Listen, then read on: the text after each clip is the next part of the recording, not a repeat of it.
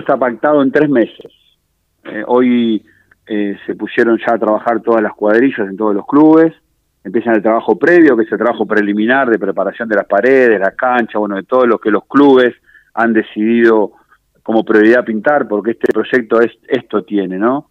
Que los dirigentes y los clubes han puesto la prioridad en, en la parte que hicieron embellecer, algunos clubes las canchas, las paredes, los frentes, bueno, cada uno le dio la prioridad. Hoy llegaban las cuadrillas, empezaban a trabajar, mañana está llegando la pintura y así progresivamente van a ir avanzando en las obras que tienen un tope de tres meses. Así que bueno, estamos muy muy contentos con este inicio y iremos haciendo diferentes visitas y chequeando que todo vaya andando bien.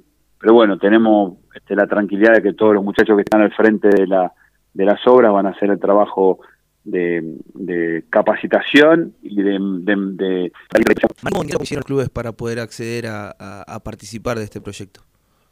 Mira, este es un proyecto eh, que viene ya de la mano de un proyecto anterior donde se comenzó con tres clubes.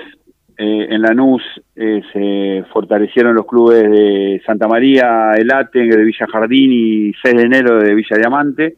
Entonces vamos yendo por etapas, digamos. Los clubes eh, la idea es llegar a todos los clubes, no, no necesitamos ningún requisito. El hecho de, tener la filosofía del club de barrio, ser parte de la unión de clubes y, y, este y, prestar el servicio a la, sociedad que presta un club de barrio para nosotros es motivo suficiente para, para fortalecerlos.